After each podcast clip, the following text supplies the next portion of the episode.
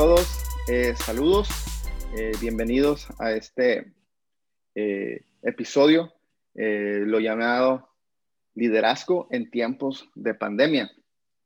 Y en este día tenemos la bendición de tener un pastor ex misionero y misionero, hijo de pastor, músico y bueno, Josué González se nos, nos nos bendice con su presencia eh, desde Cancún, desde Castillo del Rey. Así que bienvenido Josué, eh, ¿cómo están? Eh, platícanos un poco eh, de ustedes, qué están haciendo, eres casado, entonces platícanos cómo está el ministerio, el liderazgo en esto ahí. ¿Qué tal, Marco? Saludos, gracias por, por la invitación y por este tiempo y saludos a todos los que nos están escuchando y viendo en este, en este podcast. Esperamos que las palabras que aquí se compartan te ayuden, te animen y te fortalezcan a seguir adelante en este liderazgo en tiempos de pandemia. Muy, muy buen tema.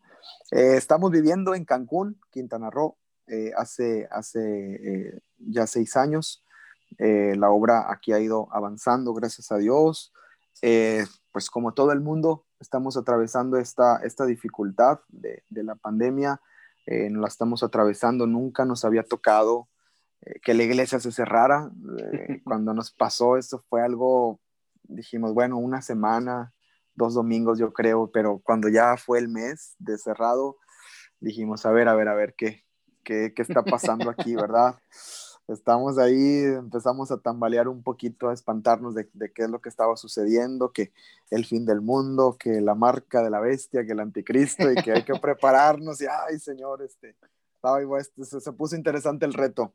Eh, servimos aquí a la congregación Castillo del Rey, Cancún, junto con mi esposa. Mi esposa y yo servimos, somos este, casados ya hace siete años, gracias a Dios, felizmente casados. Y, bueno, pues el ministerio aquí en la, en la ciudad eh, eh, eh, es, es, interesante. la mayoría de las personas que están con nosotros en la congregación son familias que vienen de otras ciudades. Cancún se caracteriza por ser una ciudad de, donde viene gente de todas partes. Es, es, es apenas, yo creo que está creciendo una generación de personas que nacieron aquí de, niños, de jóvenes que nacieron aquí. Yo creo que apenas está surgiendo esa generación porque realmente la mayoría de personas vienen de fuera, vienen de Ciudad de México, vienen de Monterrey, vienen de, Guerrero, viene mucha gente de allá de, Guerrero, viene de Morelia. Entonces, como que hay una mezcla de cultura de, de Mérida, mucha gente de Mérida también, de Yucatán. Entonces, como que hay una mezcla de culturas, hay una mezcla de pensamientos y México, aunque, aunque sea nuestro país y nos cause mucho orgullo, la verdad es que México está dividido en un montón de pensamientos y en un montón de culturas y es impresionante cómo eh, hasta el mismo Nuevo León y Tamaulipas que estén pegados son culturas diferentes. Entonces imagínate todo ese, ese contexto de culturas y de pensamientos llegando a esta misma ciudad, este, pues nos encontramos con un montón de, de retos que no habíamos vivido antes porque antes de estar aquí en, Cancún, mi esposa y yo servíamos a una iglesia en, Brownsville, Texas. Y, usualmente en esos lugares es gente de la comunidad, es, gente que conoces, es gente con la que creces, es gente de tu mismo círculo, de tu mismo ambiente, que conoces de años algunos, ¿no? Entonces, eh, sí fue un cambio radical el venir a servir acá a esta ciudad y, y pues ha sido un reto eh, eh, el, poder eh, este, estar aprendiendo de todos, ¿verdad? Aprendes de los tabasqueños, aprendes de los, este, y luego cuando crees que ya lo sabes todo, te llega un colombiano y dices, bueno, pues ahora qué hacemos con los colombianos, también tenemos que enseñarles también. gracias a Dios nos une un principio que es la vida del reino, ¿verdad? Podemos tener culturas y pensamientos que queramos, pero al final de cuentas vivimos la vida del reino y eso es lo que buscamos y hacia donde apuntamos, pero no, tampoco vamos a destruir la cultura ni, ni, pues, ni donde vienen las personas, ¿verdad? Que, que, tienen sus pensamientos. Obviamente si son pensamientos nocivos y destructivos, pues sí tenemos que renunciar a ellos, pero, pero sí, sí respetamos mucho este, de dónde vienen todas las personas. Y ha sido un trabajo bien interesante, hermano, bien, bien interesante. Somos eh, pastores jóvenes. Yo apenas voy a cumplir 30 años, ahora en mayo, cumplo, cumplo 30 años. Entonces, este, eh, pues ha sido, súmale a esos retos de, de, diferentes culturas, súmale a ser un pastor joven, ¿no? yo, yo me sé de memoria la carta de Timoteo, hermano, la primera y la segunda, porque si a mí me han, me han dicho que Pablo, que Timoteo era un pastor joven y que Pablo le escribió, yo digo, a ver, ¿qué, qué quería decirle los pastores jóvenes? Eh, somos los pastores principales. Fíjate, algo bien curioso que nos pasa en la iglesia cuando viene gente a visitarnos, este, preguntan por el pastor de la iglesia. Entonces, ah, sí, para servirle. Y me dice la persona, no, no, no, pero yo, yo, yo, yo, me refiero, yo me refiero al pastor. Digo, sí, sí, sí, para servirle, hermana, yo soy el pastor.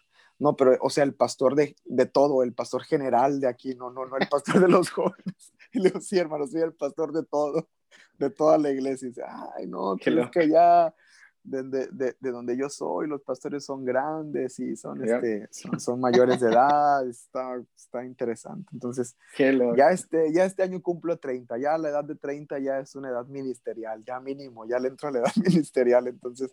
Píntate el pelo un poco blanco, viste que se sí, sí, sí, hombre, Loki, todos se portan bien. Nadie me saca canas, todos son bien, bien portados los hermanos. Entonces, este, eh, pues es parte de los retos ahí que estamos viviendo este, mi esposa y yo, eh, pero muy contentos, muy contentos de servir al Señor. Órale, no, pues Cancún. ¿Quién no quisiera pastorear en Cancún, no? Hasta yo. Este, excelente todo, pero hay mucha necesidad espiritual, así que gracias a Dios ustedes están ahí y eh, tú tuviste un buen mentor que, que, ya está en la presencia del Señor. Un momento complicado para ti también, porque pues tú llegaste ahí por él entonces de repente no está. Entonces, eh, un poco de Josué, Josué el de la Biblia. Sí, cierto. Eh, se me vino ese y digo, wow, qué interesante porque has pasado más o menos en ese mismo estilo. Eh, de, de, que es difícil y cómo lo voy a hacer, como si él le hacía así. Bueno, me imagino que hay muchas dudas, cosas así, pero el Señor te, te puso un buen mentor que te influyó mucho en tu vida no nomás ministerialmente, pero creo que también personalmente en su vida personal. Entonces eso te dejó un buen legado, ¿no? Y lo sé por qué, porque pues somos, mm, Josué y yo, un poco de contexto, nos conocimos en Cristo para las Naciones. Yo ya estaba un, tiempo más, eh, un, año antes que él en Cristo para las Naciones. Él viene y se une a la escuela. Yo estaba director de música y, y todo. Entonces él empezó a tocar el piano y todo ese y de repente, pues, yo me vine a Canadá y de repente tú Monter te, terminaste en Monterrey y te fuiste a Estados Unidos y de repente ya estás en Cancún. Entonces, cómo el Señor te, te, ha movido y cómo el Señor ha visto eh, tu ministerio, su ministerio, tanto el tuyo como el, de tu esposa. Entonces, es bien loco porque la verdad que padre que estés allá. Y alguna vez platicamos que ministrar en Cancún es muy parecido casi como acá. Entonces, este, eh, diferentes culturas, diferentes ideologías, diferentes religiones, etcétera. Entonces tienen eh, conglomerado de diferentes cosas y para nosotros líderes, pues obviamente que es bien difícil, pero a la misma vez es un reto bien bonito, porque el chiste es compartir eh, eh, las buenas nuevas, ¿no? Oye, ¿y cómo fue tu llamado a manera así, mini testimonio? ¿Cómo, ¿Cuándo fue el momento en que Dios te agarró y te dijo, ahora quiero que me sirvas por completo, órale? Fíjate que fue algo interesante. No, no, la verdad, mira, mis papás son pastores, mis papás son, son pastores de, de, toda la vida. Entonces, pues yo conocía el contexto pastoral. Mis papás siempre me inculcaron que lo que hiciéramos, que siempre amáramos a Dios por encima de todas las cosas. Él, él nunca nos inculcó ni nos obligó a ser pastores, ni nos dijo yo quiero que ustedes sean pastores y siempre nos inculcó el servicio, eso sí, servir siempre al Señor y amar a Dios y a las personas siempre. Entonces, eso nos, lo dejó muy claro. Y yo la verdad, yo, yo, no lo buscaba, yo, yo, yo tenía una intención de, de, ser un buen cristiano, la verdad, de ser un buen cristiano y de, y de buscar eh, un, trabajo en producción musical. Y cuando yo hago ese, ese, estoy en esa búsqueda, pues me voy a Monterrey y resulta que en la escuela de, de producción musical, que es la Facultad de Música de la Universidad de Nuevo León, hubo un problema ahí con la carrera y no sé, no, ya ni me acuerdo cómo estuvo el problema que resulta que le hablamos, de hecho, al que mencionabas es el apóstol Alfredo Ferrara, que él fue mi mentor y, y como un padre para, para mí, para mi esposa, acaba de partir a la presencia del Señor ahora en diciembre. Eh, y, y, él, justamente él nos habló y nos dijo, no, pues eh, que entra Cristo para las naciones y en lo que está ahí, pues ya que, que salga pues lo, lo, que está buscando. Y me inscribieron, me metieron y ahí en Cristo para las naciones el Señor me cautivó, ya no me pude escapar más, era, era como un fuego que ardía en mi corazón, me acuerdo muy bien, fue en un congreso de misiones de Castillo del Rey, que el Señor me hizo el llamado, este, yo casi, casi me paraba gritando, corriendo del Señor, yo te entrego mi vida, ¿verdad? Yo quiero servirte, uh -huh. yo quiero vivir para ti. Yo no sé si voy a ser pastor, yo no sé si voy a ser misionero, yo no sé si voy a ser maestro de niños, si voy a ser músico, yo, yo no sé, Señor, pero lo que yo sí sé es que te voy a servir con todo mi corazón. Y fue un llamado directo, fue un llamado de Dios, fue, fue su espíritu guiándome. Y desde ese entonces yo estaba, eh, eh, eh, era antes de un viaje que fuimos a hacer a Turquía en el año 2009, si no me equivoco, fue el, el viaje a Turquía, 2009-2010. Y, este, y fue, en, fue en ese inter. Entonces yo voy a Turquía, allá me apasiono más por el Señor, regreso enamorado de Dios. Y desde entonces no he parado, desde el 2000, 2010, 2011, que me graduó del Instituto Bíblico, eh, he estado sirviendo al Señor de tiempo completo, primero como líder de jóvenes, líder de alabanza, este, estuve un tiempo como copastor junto con mi papá, eh, ahí en, en, las iglesias de Brownsville y de, y de Vallehermoso, después este, otra vez líder de jóvenes en Texas, en Dallas, después regresamos otra vez como copastores, me casé, estamos como copastores mi esposa y yo, después venimos a Cancún, hace seis años y aquí fuimos todólogos, aquí no éramos pastores, todavía éramos todólogos, servíamos en alabanza con los niños, este, jóvenes, eh, matrimonios, cursos, todo. El pastor Alfredo era el pastor principal y él hacía todo, nosotros nada más íbamos atrás de él hasta que este, hace cuatro años él nos delegó como los pastores principales de la congregación. Entonces, desde hace cuatro años somos pastores principales aquí de la iglesia. Fue un llamado directo de Dios, no, no fue algo que buscamos, ni que quisimos, ni que este, estuviéramos tras de ello. ¿verdad? Mucha gente piensa que no, es que ustedes andan atrás del llamado, ¿no? Fue, fue Dios el que nos empujó, ¿verdad? Así como los, los pajaritos que aprenden a volar, que los avientan, ¿verdad? Así, así me sentí yeah. yo también. Órale, ¿no? Qué chido. Eh, oye, y aún tenemos un poco al, al punto de cómo es eh, del tema, ¿no? Eh, sí liderazgo en tiempo de pandemia, recordando ahí el título, eh, ¿cómo es pastorear o liderar en este tiempo de pandemia? Yo sé que allá es diferente, entonces danos sí. un poco de, de, cómo le hacen. Sí, mira, aquí en la ciudad, aquí en Cancún, este, a todos nos pasó que en, en, en marzo eh, comenzaron a, a, clausurar y a cerrar establecimientos, restaurantes. Aquí se cerraron hoteles. Me acuerdo que cuando fue lo de que mm. se cerró la hotelería, todo el mundo se estaba arrancando cabe el cabello, era como que, ¿qué nos va a pasar? El, el, el, turismo es lo principal de Cancún, ¿cómo se les ocurre? Nos vamos a morir de hambre. No, no, no, fue, fue, fue, fue un caos y fue, fue un, un, un, miedo muy, muy fuerte que se levantó, hablo generalmente en, en, en, las personas. Y en la iglesia nos sucedió igual, pues también nos pidieron que cerráramos. Entonces, fue, fue bien interesante aquí en la ciudad, Marco, porque haz de cuenta que eh, pareciera que Cancún no tenía ningún caso todavía. Eh, empezaron los casos en Ciudad de México y luego en Monterrey y luego así en diferentes partes, pero Cancún no tenía casos. Lo cual eso nos hacía sospechoso porque Cancún llega gente de, todos, de todo el mundo, claro. llega gente de Europa. Aquí hay un vuelo París-Cancún directo, wow. este, hay vuelo Madrid-Cancún, hay, hay, hay, vuelos internacionales directos ¿Sí? sin, es, sin escalas. Entonces se nos hacía muy raro de que qué raro que no, no, haya ningún caso. Entonces como que había cierta apertura. Cuando todos empezaron a cerrar, aquí, aquí todavía estaba abierto un domingo más. Entonces, haz de cuenta que me acuerdo que mi papá me habló por teléfono y los pastores de Monterrey nos hablamos y fue de que les pidieron que cerraran, sí, ya nos pidieron que cerráramos. ¿Y qué vas a hacer? No, pues cerrar, pues ¿qué podemos hacer? Entonces allá este, nos dicen, y allá en Cancún, me dice, papá, ¿qué, ¿qué, te dijeron? Dice, es que aquí no nos dijeron que cerráramos. Entonces, eso fue, por ejemplo, un, un, un, sábado. Entonces, no, pues vamos a abrir mañana. Entonces, el domingo nos congregamos, ya la gente llegó ya con cubrebocas, llegó así como que viendo qué hacíamos, la asistencia sí bajó bien fuerte. yo les dije, hermanos, a, nosotros no nos han pedido que cerremos. Y mientras no nos pidan que cerremos, aquí vamos a seguir. Así que usted no se preocupe, nos vamos a cuidar, nos vamos a guardar. Mire, y eso fue al inicio de la pandemia. Es que estaba como que la incertidumbre de que si era algo de China nada más y algunos casos, si era como la influenza o si iba a extender. Como que no tenemos muy claro eso. Total, a la semana nos hacen una junta este, con todos los ministros de la ciudad, incluyendo este, padrecitos, estaba ahí con un amigo pastor y digo, mira, ahí están los de la contra, los de enfrente.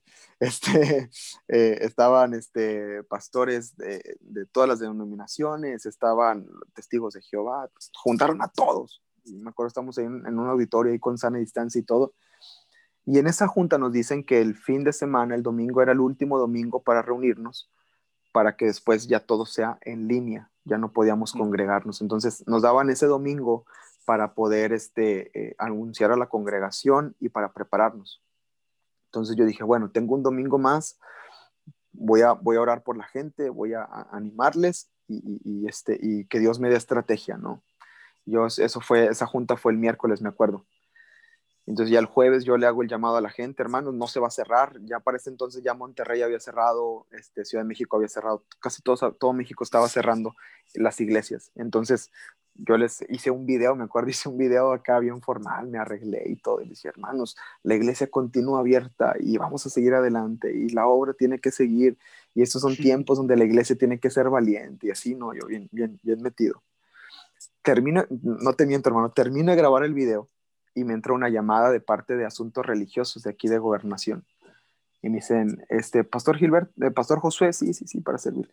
Bueno, ¿recuerda la junta que tuvimos ayer? Sí, sí, sí este, les habíamos dicho que el domingo era el último día, sí, pues resulta que ya no, tenemos que cerrar ya porque ya tenemos los primeros casos en la ciudad y este, no sabemos qué hacer y entonces, por favor, eh, tenemos que parar y, y, yo recién había grabado el video en vivo y se los había mandado a los hermanos bien emocionados. Y, yo, y ahora tengo que borrar el video y tengo que decirles que siempre no. Y, este, y luego era, era un montón de confusión. Y yo creo que una de las cosas que más pasaron en este tiempo y, y, en el tema de, liderazgo en tiempos de pandemia y de pastorear en tiempos de pandemia. Creo que ha sido pastorear contra la confusión, una corriente de confusión que se ha levantado mm. mucho de, de, qué va a pasar conmigo, qué va a pasar con mi trabajo. Creo que todo lo que teníamos estable de repente se sacudió y, y ahora estás, estás teniendo a las personas que, que los veías alabando al Señor y, bien metidos en la presencia del Señor, ahora mordiéndose las uñas y preocupados qué van a hacer porque perdieron su trabajo, porque, porque este, ya no tienen el ingreso que tenían antes. y, te das cuenta que es, fue, fue, fue, un choque para nosotros, Marco, e, el, darnos cuenta que la fe de muchos no era tan firme como parecía. Entonces, como pastor, uno se siente retado de que, a ver, ¿qué estoy haciendo? ¿Verdad? ¿Qué estamos enseñando? ¿Qué le estamos dando a la gente? ¿no? Y, había una confusión tremenda, confusión no solamente en que una cosa que decía el gobierno y lo que decían las noticias y lo que decía el primo de un amigo y, que, y que esto es mentira y que teníamos que pastorear contra esta corriente de decir, a ver, a ver, a ver, miren, es que información va a, va a brotar por todos lados pero nuestra ancla segura siempre va a ser la palabra de Dios. Entonces tenemos que volver a la palabra y fue, fue fundamental a la iglesia, algo que, que nos ayudó muchísimo a la iglesia en este tiempo y, y, y, que, y que hemos estado haciendo fuertemente ha sido fundamentar a las personas, darles fundamentos bíblicos. Empezamos justamente con un curso, en medio de la pandemia empezamos con un curso que se llama Fundamentos de la Fe y hablamos de por qué oramos, por qué alabamos, por qué cantamos, eh, por qué nos bautizamos, por qué creemos lo que creemos. Y, un fundamento así, pareciera que estamos volviendo como que a los rudimentos, a la, a la, a la primaria, ¿no? Pero lo vi tan necesario porque, porque sí me di cuenta que la fe de muchos fue, fue tan variada, se estremeció, se estremeció.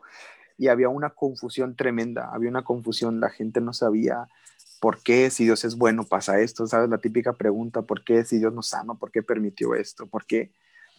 Ya dentro de todo, gracias a Dios, con buen fundamento y con, con, con, este, con la palabra de Dios en sus, en sus vidas, gracias a Dios, fíjate que, que eh, la gente entendió, mucha gente entendió.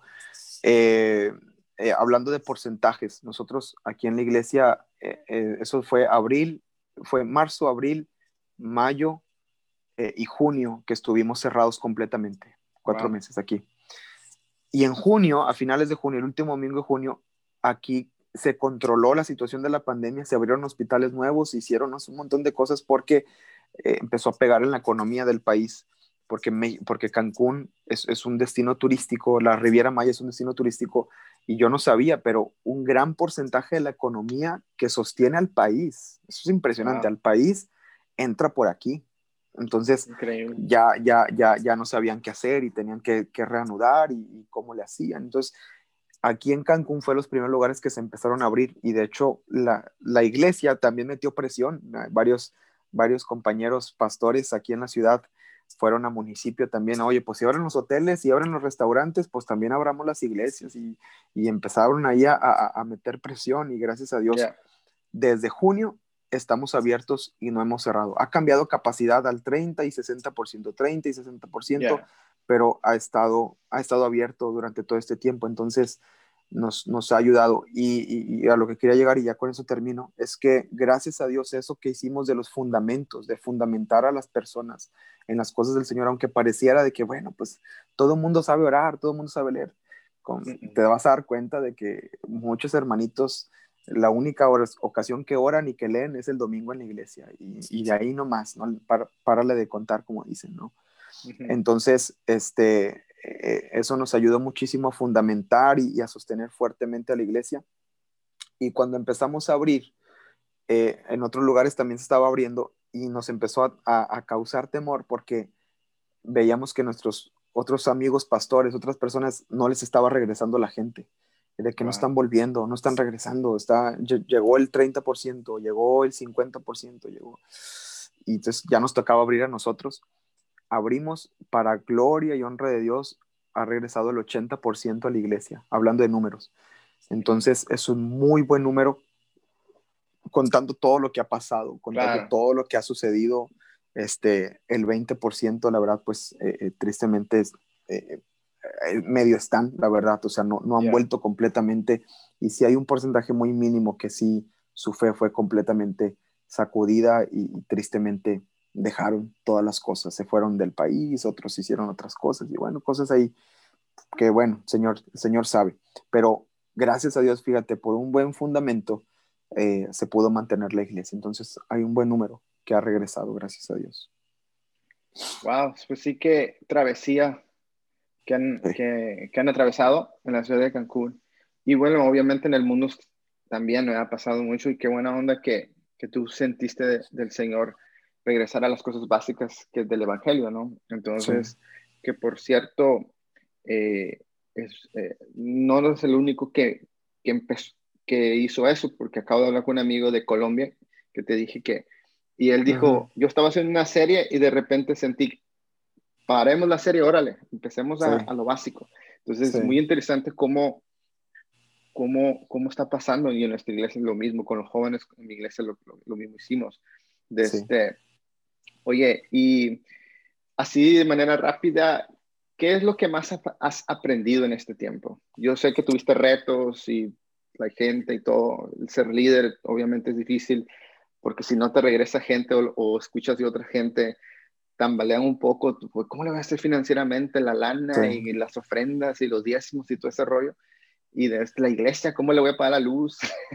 Entonces, este, hay muchas cosas, ¿no? Que como pastor y como líder que mucha gente no se da cuenta de eso. Sí.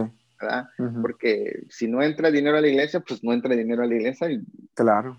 tú no comes, o literalmente casi así. Eh, y, y, de este, ¿qué es lo que crees que, que más aprendiste? Sí, pues mira, la verdad, la verdad, lo que más aprendimos en este tiempo fue eh, la confianza plena en el Señor. Yo, yo creo que, que, juntamente con los hermanos de la iglesia, eh, todos nos vimos afectados de alguna u otra manera. Este, eh, y, y, la verdad, pues nuestra confianza, como te digo, siempre está en el Señor. Y decimos, Señor, te amamos y te honramos y todo, ¿no? Pero yo creo que hasta que no estás en, en el fuego de la prueba, realmente se muestra si estás confiando o no estás confiando en el Señor realmente. Y, y, yo me di cuenta que mi confianza tenía que crecer O sea, yo, yo estaba bien en mi confianza. Yo, yo sé que Dios suple, yo sé que nunca me va a faltar nada, yo sé que Dios es bueno, pero mi confianza tenía que crecer. Entonces, algo que aprendí definitivamente en ese tiempo fue eso, que todas las cosas, hasta el más mínimo detalle, yo tengo que ir al Señor, depender del Señor. Y una de las cosas que te puedo decir que eh, seguimos pasando y seguimos aprendiendo ha sido una total dependencia y confianza de Dios. Yo creo que ha sido lo, que, lo que más nos ha marcado, lo que más nos ha este, sustentado en este tiempo, el confiar plenamente en el Señor y no solamente de palabras, sino realmente accionar en esa confianza.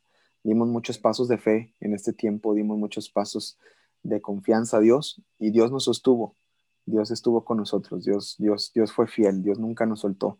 Pero sí algo que aprendí fue, fue eso, fue la confianza. confianza, plena en, el Señor. Completa. Chido. De este, ¿Hay algo que, que, tengas en tu corazón para los líderes o pastores que, que nos puedan estar escuchando en este momento? ¿Algo de tu corazón, unas palabras de ánimo? Eh, pastor, líder que me estás viendo, que me estás escuchando, que estás poniendo atención a este podcast, ánimo, ánimo, mucho ánimo en este tiempo. Mira, Dios está con nosotros. Yo creo que para esta hora hemos llegado y para esta hora hemos nacido.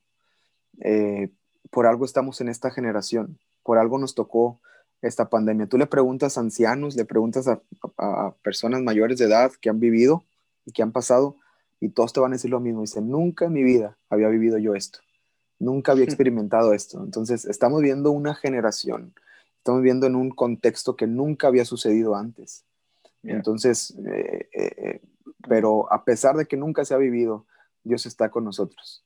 Él nos ha dado un llamado. Nunca te olvides del llamado que Dios te dio. Nunca te olvides de dónde te trajo el Señor. No te olvides de las promesas de Dios para tu vida, para tu familia, para tus hijos, para tu esposa. No te olvides de esas cosas y mantente adelante. Fue eso, es un tiempo difícil y sigue siendo difícil, la verdad. Yo sé que para muchos pastores que me están escuchando se sienten así de que sí, pero yo soy de los que le regresó el 30%.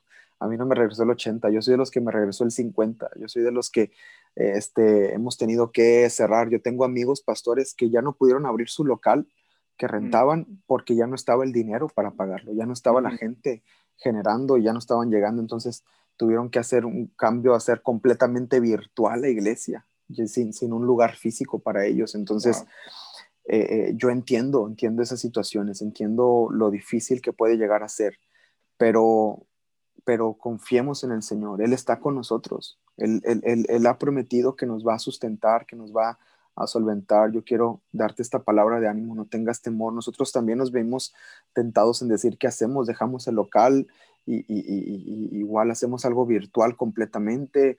Este, más adelante nos empezamos a congregar en casas y, estuvimos en esta disyuntiva también, la verdad, aunque regresó gran parte de la gente, no todos tenían trabajo. De hecho, hasta la fecha hay, hermanos que duran desde, desde abril no tienen trabajo, imagínate, es algo sin precedentes, nunca se había visto.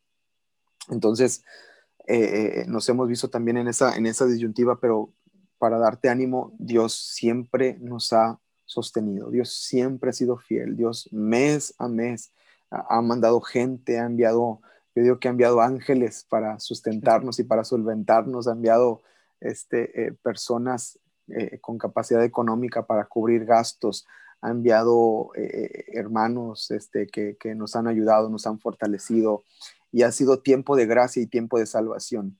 No dejes que la pandemia y no dejes que la dificultad te cierre los ojos a la necesidad que hay.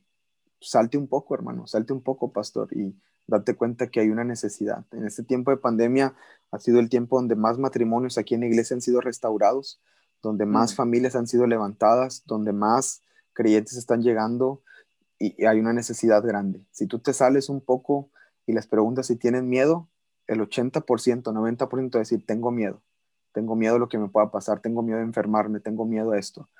Y ahí es tu oportunidad para decirle, Dios no nos dio espíritu de cobardía ni de temor, sino de poder, de amor y dominio propio, así que conócelo. Esta es tu oportunidad y es una oportunidad tremenda para predicar y para compartir este, la palabra. Así que sigue adelante, esfuérzate, el Señor está contigo. La Biblia dice, no nos cansemos pues de hacer el bien, porque a su tiempo segaremos si no desmayamos. Entonces, ánimo, adelante en lo que Dios tiene para sus vidas. Perfecto, mil gracias por tu palabra de ánimo. Gracias a los que están escuchándonos, gracias por su por sintonizarnos de este de esta manera en este podcast y bueno, quiero terminar rápidamente diciendo que Josué tiene un nuevo podcast y, se llama eh, Sencillez del Evangelio, así que chéquenlo. Está en Spotify, está en iTunes, está y tienes tu página, así que lo voy a agregar al final y, en la, y el link y todo para que lo puedan checar y para que lo chequen. Así apoyamos el ministerio también de, de Josué y, con su esposa. Así que Dios te bendiga. A Josué, un abrazo y de este, cómete unos tacos por mí y de este, una jamaica, algo que sea. Lo que sea. No, no, te quiero antojar, hermano, pero hoy, hoy, me cené una papa asada. No sé si probaste la papa ah. asada con carne asada. Ay, señor, una cosa celestial, pero bueno, este, sí, por ti, por ti, por ti me, me, me he hecho eso. Un abrazo, Dios te bendiga y ahí estamos en contacto. Gracias por, por escucharnos. Eh, chequen las, los links de, de, de, Josué y de este, que tengan un, un, un, buen un tiempo y, y, Dios les bendiga a todos. Gracias, Gracias por, escucharnos. Chao. Hasta luego. Bye. Gracias, José. Bye.